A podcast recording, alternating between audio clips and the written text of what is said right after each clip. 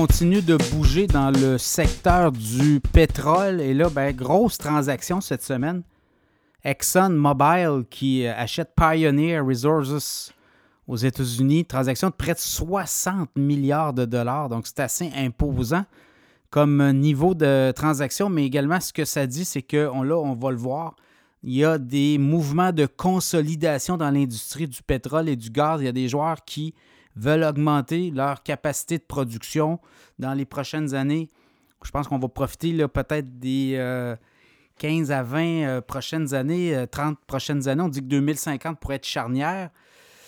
Quoique, on voit des pays reculer. Là. On a vu quand même le Royaume-Uni reculer récemment sur l'objectif de carbone zéro en 2050 en disant on ne sera pas capable d'atteindre cette cible-là, c'est trop nous en demander. Donc, on recule. Euh, Rishi Sunak, le premier ministre du Royaume-Uni, qui a reculé et qui a dit écoutez, on devra vivre avec des cibles beaucoup, plus logiques. D'autant plus que sur cette planète de décarbonation, la Chine n'est pas présente, les Américains ne sont pas, le Brésil n'y est pas, la Russie n'y est pas et l'Inde n'y est pas. Donc, euh, est-ce qu'on est pris avec des pays qui vont se faire à croire que les GES vont diminuer du jour au lendemain si les plus grands émetteurs du monde ne participent pas à cet effort de guerre. Alors, dans ce contexte-là, le Royaume-Uni a mis un genou à terre, dit écoutez, nous, on ne pourra pas atteindre les cibles. Tout ça pour vous dire que dans le monde du pétrole et gaz, ça bouge beaucoup, cette euh, fusion-là en témoigne. Suncor récemment a acheté pour 5,5 milliards de terrains, notamment dans les euh, sables bitumineux en Alberta. On a acheté des propriétés de Total Energy, donc on s'échange comme ça aussi. Enbridge, euh, compagnie canadienne dans le gaz, le transport de gaz, notamment dans les gazoducs, a pris une importante participation. On a racheté euh, notamment dans la production de gaz, mais également dans le transport de gaz naturel. Donc on le voit, il y a des joueurs. Le Canada est quand même important. Je regardais sur la production euh, mondiale de barils de pétrole sur consommation. qui est à peu près quoi là, de 100 millions de barils de pétrole par jour dans le monde, ben, le Canada en produit 5,5 millions par jour de barils de pétrole. Donc, vous voyez, on est un joueur quand même. Euh, on n'est pas parmi les grands producteurs, mais on, sort euh, ou on tire notre épingle du jeu. Alors, dans le monde du pétrole, ce qu'on voit les prochaines années, ben, on va voir de la consolidation. On va voir aussi des compagnies qui vont continuer à produire davantage. Vous le voyez, la demande pour le pétrole n'est pas à la baisse, est en hausse. On a franchi pour la première fois les 100 millions de consommation de barils par jour. Et euh, ça va continuer comme ça au cours des euh, prochaines décennies. La Chine, entre autres, l'Inde.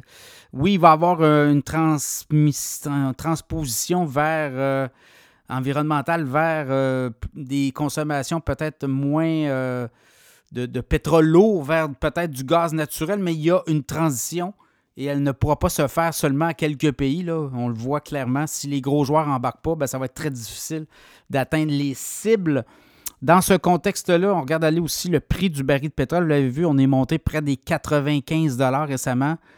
Et là, on, est on a retraité autour des 80. On est remonté euh, au cours des derniers jours 85. Et là, on est autour des 83 Pour encore avoir de la pression dans les prochaines semaines, attendez-vous à ce que peut-être euh, début euh, mi-novembre, ça sera peut-être le pic euh, pour l'hiver. Alors, on pourrait peut-être voir des prix repartir vers le haut.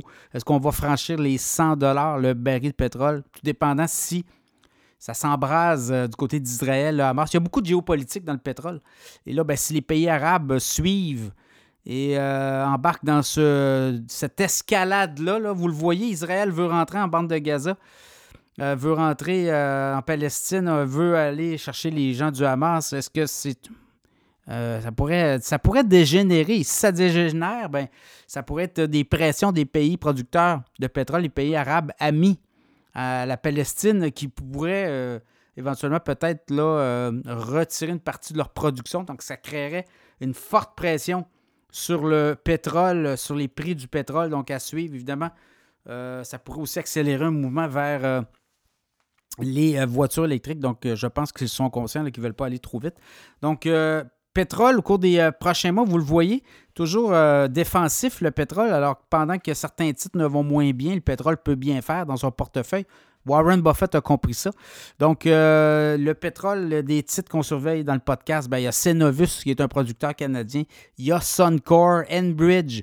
Et regardez les dividendes, surtout d'Enbridge, très intéressant. Imperial Oil, notamment. Et il y a beaucoup de, de plus petits producteurs dans l'infolette financière du podcast Cachemire. J'en parle assez régulièrement de petits producteurs euh, canadiens de Calgary, de l'Alberta, mais qui euh, tirent leur épingle du jeu et qui sont très rentables. Alors euh, oui, beaucoup de fusions d'acquisitions dans le monde du pétrole, on n'a pas fini d'en voir, mais on le voit, là, ces producteurs-là veulent continuer à vendre davantage et produire du pétrole. Alors au cours des prochaines années, il y a on dit que le pic pourrait être atteint en 2029-2030. Certains pays producteurs parlent plus de 2040. Chose certaine, la production de pétrole va augmenter dans les prochaines années. Et euh, ceux qui euh, veulent participer à cette, euh, consolidation de l'industrie, ben, il y a des titres, évidemment, des titres boursiers à surveiller.